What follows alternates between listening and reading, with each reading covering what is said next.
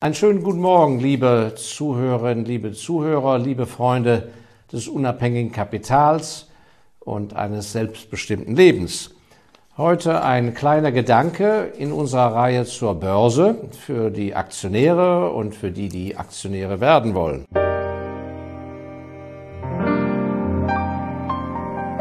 Mal eine Betrachtung auf den Börsenkurs. Was ist der Börsenkurs? Der Börsenkurs einer Aktie der täglich ja festgelegt wird und gehandelt wird. Der schwankt ja. Das ist auch noch ein Thema im Übrigen, fällt mir gerade ein.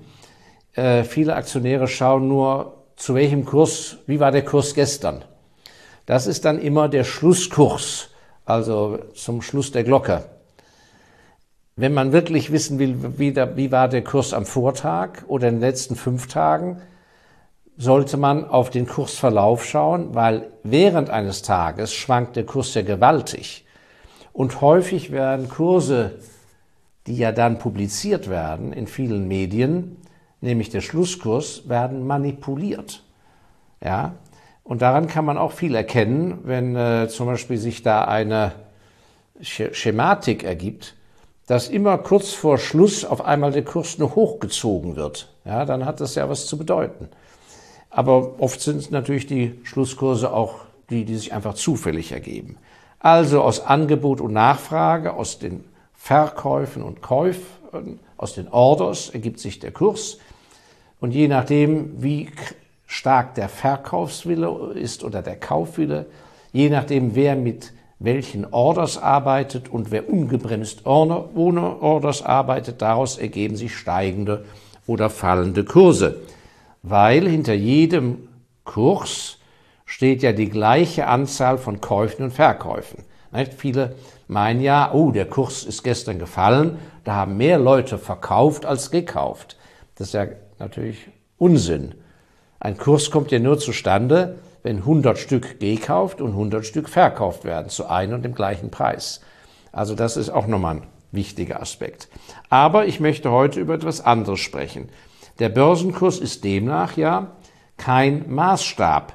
Er ist kein Gutachten über den tatsächlichen Wert der Firma. Man kann nur hoffen, dass auf der langen Linie über viele, viele Jahre der Fairness halber für diejenigen, die einsteigen, aber auch verkaufen wollen, dass sie doch einen einigermaßen realistischen, angemessenen Preis bekommen für das, was es ist. Und deshalb ist es natürlich sehr unfair, wenn man in Börsenzeiten gerät, wie zum Beispiel in den 70er Jahren, da waren Aktien sehr unpopulär, das wissen viele Leute gar nicht mehr. Und dass die meisten Aktionäre wussten, die Firmen sind sehr viel mehr wert und saßen eben auf einem großen Value, auf einem Wert. Das war wunderbar für diejenigen, die langfristig die Papiere halten konnten und das Geld nicht brauchten. Aber für diejenigen, die zum Beispiel dann ja eines Tages starben, die sind gestorben und haben de facto den wahren Wert ihres Vermögens zu ihren Lebzeiten nicht erleben können. Und nur wenn ihre Erben die Klugheit und Möglichkeit hatten, die Depots weiterzuführen, sind sie später natürlich in den gewaltigen Genuss gekommen. Und so haben sich ja Aktien wie Nestle, das ist keine Kauf- oder Verkaufsempfehlung, Sie können das ja alles nachschauen, und viele andere große Blue Chips haben sich ja verzehnfacht im Kurs und mehr, ohne ein spekulatives Papier zu sein. Das heißt also, je nach Phase der Politik, der Wirtschaft, des Zinsniveaus, kann es einer eilen, dass man lernen muss, mit Kursen zu leben, die nicht korrekt sind. Und man kann ihnen nur wünschen, dass sie dann in der Lage sind, die Nerven zu haben oder die Mittel, das zu nutzen. Wenn die Börsenkurse zu tief sind, dass sie nach und nach durch Zufluss von Mitteln aus ihrem Beruf oder aus ihrem Unternehmen oder aus Erbschaften, dass sie nach und nach ihre Position aufstocken, obwohl die Börse als langweilig eingeschätzt wird, obwohl äh, da keine Performance ist. Und obwohl man sagt, ja, also mit Weizen hätten sie mehr verdient oder mit Gold und Silber, wie können sie bloß? Da dürfen sie sich nicht sozusagen aus dem Rennen kicken lassen. Aber sie brauchen die Nervenstärke, natürlich auch innerhalb ihrer eigenen Familie oder vielleicht gegenüber ihrem Partner oder wenn sie es mit Bekannten besprechen, was man vielleicht gar nicht tun sollte, dass sie Vorhaltungen zu hören kriegen. Ja, wieso äh, hängst du denn da immer noch in der Position? Du glaubst immer noch an die so und so Aktie. Äh, guck doch mal die Performance an. Der letzten Jahre hat ja nichts gebracht und so weiter. Äh, da muss man dann schon äh, ein gutes Selbstvertrauen haben oder eine, eine gute Anlagephilosophie.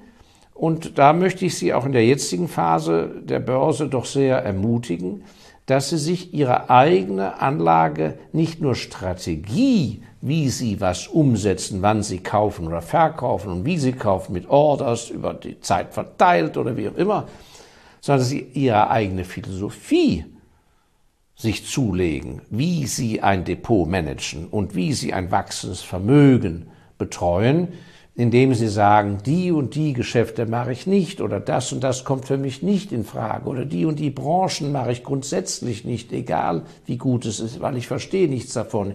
Oder mit der Firma fühle ich mich nicht wohl, ist mir egal, wie gut der neue Vorstandsvorsitzende ist.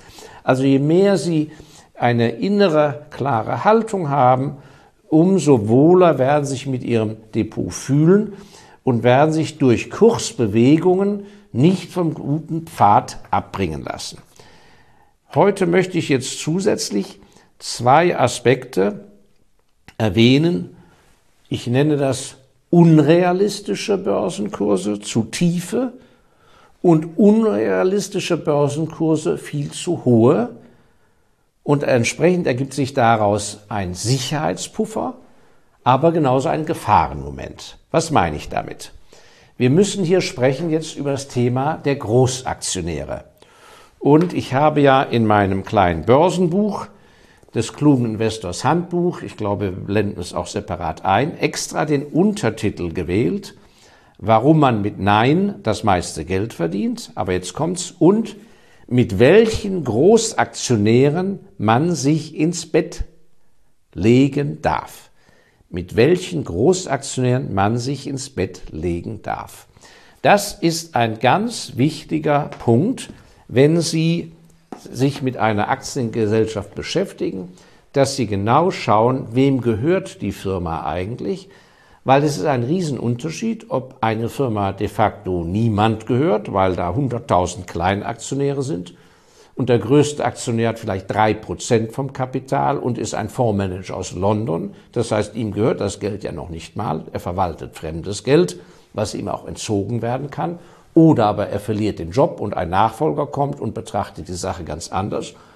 Oder ob wir eine Firma haben, wo ein dominanter Großaktionär ist, vielleicht sogar aus der Gründerzeit noch die Familie und die haben wegen mir 50 oder 70 Prozent oder 75 Prozent. Das gibt es bei großen Firmen wie kleinen, bei DAX-Unternehmen. Und da muss man dann genau hinschauen, indem man fragt, was hat der Großaktionär vor? Wie denkt er eigentlich? Und wie ist im Vergleich dazu der Börsenkurs? Und ich habe das schöne Beispiel, ich kann das jetzt ja erwähnen, weil die Aktie gibt es nicht mehr. Das schöne Beispiel, vor langer, langer Zeit gab es an der deutschen Börse die Aktie der Firma Vella, Haarpflege, Kosmetik und so weiter. Und diese Aktien, da gab es sogar zwei Gattungen, Stammaktien und Vorzugsaktien, Vorzugsaktien mit einer höheren Dividende, aber ohne Stimmrecht.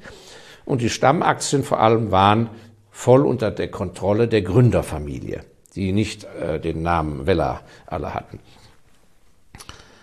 Und da war folgendes Phänomen, die Profis, da wusste man, der Börsenkurs, ich glaube, er war, sagen wir mal, 25 D-Mark, war ja einfach sowas von niedrig und man fragte sich, wieso konnte der so niedrig sein? Vor allem war er viel tiefer als die, der Börsenkurs der Vorzugsaktien. Und da war es einfach so, die Weller-Erben, die Eigentümergemeinschaft, also der Großaktionärspool, bestand gar nicht mal aus so vielen Leuten, den war der Börsenkurs völlig wurscht. Vielmehr denen war völlig egal, dass er so tief war. Weil sie waren sich immer im Klaren, wenn sie die Firma mal eines Tages verkaufen Und so ist es ja auch dann gekommen. Die, der Laden wurde an Procter Gamble verkauft. Wenn das eines Tages passiert, wird die Bewertung unserer Firma Vella sich überhaupt nicht an diesem Börsenkurs orientieren. Deshalb haben die sich überhaupt nicht aufgeregt und haben gesagt, zum Börsenkurs verkaufen wir, die Großaktionäre und Nachfahren des Gründers, ja sowieso nicht. Ja, also, und wenn wir verkaufen, wird der Laden sozusagen begutachtet und im Weltvergleich und so weiter und dann kommen ja eh ganz andere Kurse zustande oder ein anderer Preis. Und entsprechend wird der Kurs nach oben gehen. Und ich kann das jetzt nicht speziell sagen, ob das die Motivation genau dieser Wellererben war, aber häufig ist es so, dass natürlich ein sehr tiefer Börsenkurs manchmal diesen Großaktionären sehr entgegenkommt. Warum? Also als Beispiel. Die Depotgebühr. Die haben ja riesige Depots, nicht wahr, wenn die Großaktionär von so einer großen Firma sind. Die Depotgebühr, und an den Aktien verändert sich ja nichts, richtet sich natürlich schon ein bisschen danach, je nachdem, was die mit der Bank ausgehandelt haben, ob der Wert des Depots eine Milliarde ist oder 250 Millionen. Ja, das ist nicht gerade unerheblich. Wir reden über riesige Beträge da, was dann die Bankbetreuung angeht. Der nächste Punkt ist natürlich, je nachdem, wie viel Anteile ein Großaktionär innerhalb dieses Blocks hat, unter Umständen fällt ja Erbschaftssteuer an, wenn er verstirbt.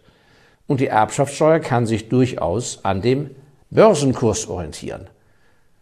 Und der andere Punkt ist natürlich der, ich erinnere mich auch an meinen Großvater, der kein Großaktionär war, aber auch immer ein sehr schönes Aktiendepot hatte. Den habe ich erlebt, als ich Teenager war. Da gab es in Deutschland die Vermögenssteuer, die auf das Gesamtvermögen zu Marktpreisen, jeweils zum Stichtag, ich glaube alle drei Jahre, wie das Depot stand, der Marktwert, darauf wurde Vermögensteuer, musste dann Jahr für Jahr gezahlt werden und alle drei Jahre, glaube ich, oder alle zwei Jahre wurde wieder der Jahresendstand, die Kurse genommen und dann musste entweder mehr oder weniger Vermögensteuer gezahlt werden ab dann. Und mein Großvater, der Elsässer, der wusste, er gibt die Aktien sowieso nicht frei, er behält die. Er hat im Übrigen in seinem ganzen Leben nie eine einzige Verkaufsorder getätigt, weil er immer von der Inflation überzeugt war und an die Sachwerte glaubt in Form von Firmen.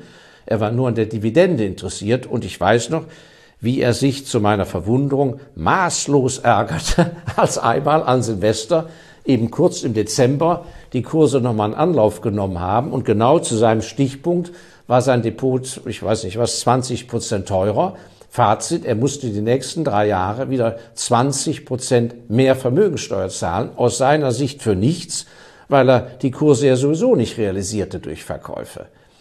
Also, und ich könnte mir vorstellen, dass das bei einigen Großaktionären, zumindest in der damaligen Zeit oder in Ländern, wo es noch Vermögensteuer gibt oder wieder geben wird, kann das durchaus ein absoluter Aspekt sein.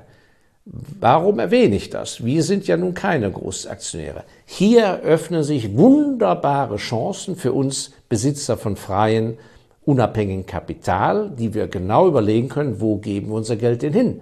Wo investieren wir denn?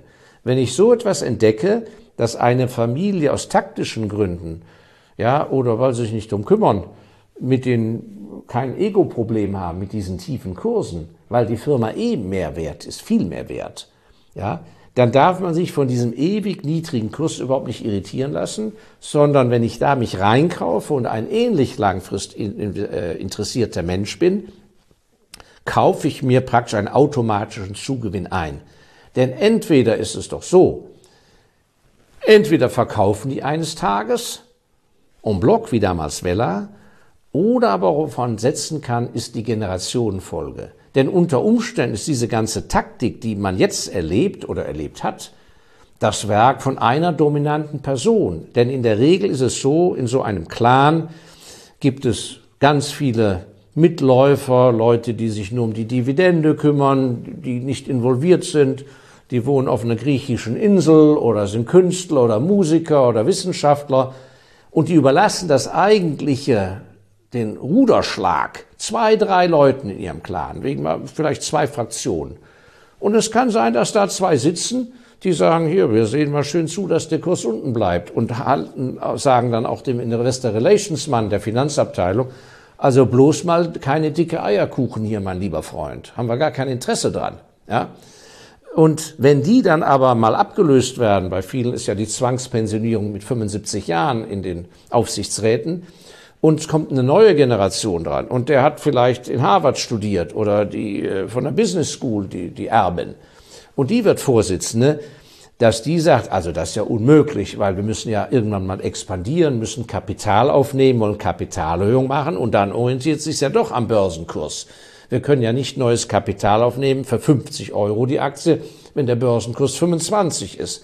Also in der Regel sind diese sozusagen komische Gemengenlagen, die halten nicht 50 Jahre. Also ein sehr, sehr interessanter Aspekt, wo man Kursschwankungen natürlich nicht mit ausschließen kann, wo ich aber sozusagen ein Spezialpuffer mir mit einkaufe zur Absicherung. Ja, und umgekehrt gibt es, das muss man leider auch sagen, sehr gefährliche Aktien vom Kurs her. Nicht, weil die Firma nicht gut ist, nicht, weil die Firma nicht profitabel ist, ganz im Gegenteil, wir haben dann besonders gute Firmen, hochprofitabel, keine Bankschulden, im Nischensegment Marktführer, großartig. Aber wir haben, sagen wir mal, ein Free Float, das heißt, der Anteil der freien Kleinaktionäre beträgt gerade mal 10 Prozent. Und 90 Prozent gehört, sagen wir, dem Gründerclan. Das gibt es solche Verhältnisse an allen Börsen der Welt. Und weil die so eine gute Firma haben und weil man nur 10 Prozent Anteil erwerben kann, die sich aber sehr gut vermarkten in, gegenüber der Finanzwelt, wenn die endlich mal an die Börse gehen, dann wollen von Tokio Pensionskassenmanager aus Kalifornien, London, private Aktionäre aus Oberbayern, alle wollen da rein. Und dann ist schon der IPO-Preis, der Börseneinführungspreis dieser altetablierten Firma auf einem ganz hohen Niveau aufgrund von wenig Angebot an Aktien. Und wenn die Firma auch weiter gut profitabel ist, dann heißt es, ja, ja, die ist halt sehr hoch bewertet aber das ist seit Jahren so und die, die, die Firma wächst, die Dividende steigt, ja wunderbar. Aber de facto, nüchtern betrachtet, ohne diesen 90 Prozent Block von Großaktionär und der Rarität der Aktie, wäre der Börsenkurs maximal halb so hoch. Halb so, maximal. Das heißt, das ist ein gefährliches Spiel. Vielmehr, da muss man enorm aufpassen was sich bei dem Aktionär tut. Also muss man sehr auf Sterberegister gucken. Wenn da plötzlich haufenweise die Leutchen sterben und auf einmal der Aktionärspool sich auflöst und der aussteigt und der aufsteigt und auf einmal sind nicht mehr 10% Free Float, sondern 40% da, dann kann auf einmal äh, es äh, äh, Einzug halten, dass die Firma mal doch verglichen wird, wie sind denn die Konkurrenten bewertet. Und dann ist dieser Raritätseffekt ein, ja, ein Seil, an dem sie sich aufhängen können, nicht wahr? Im Lokus, weil dann purzelt die Aktie ruckzuck um 50 Prozent, ist immer noch gut bewertet, aber die alten Kurse werden Sie nie mehr wiedersehen. Ja, ein Exkurs in die Welt der Kursfindung, der Börse. Sie wissen ja meinen alten Spruch, den ich zutiefst glaube, wenn es die Börse nicht gäbe, müsste man sie wieder neu erfinden oder dorthin gehen, wo es eine gibt. Es ist wirklich die ultimative Freiheit, mit seinem Kapital nach Lust und Laune, nach Überlegungen und wie auch immer sein Kapital einsetzen zu können. Es ist der Ort der ultimativen Freiheit, das liebe ich und es gibt immer Chancen, das Kapital gut anzulegen. Ich danke Ihnen sehr. Bitte teilen Sie das Video mit anderen Börseninteressierten oder die noch nicht so den richtigen Zugang gefunden haben. Aktivieren Sie unseren Abonnement-Knopf damit der Kreis unserer Interessenten sich erweitert. Ich danke Ihnen sehr. Bis zum nächsten Freitag. Ihr Markus Elsässer.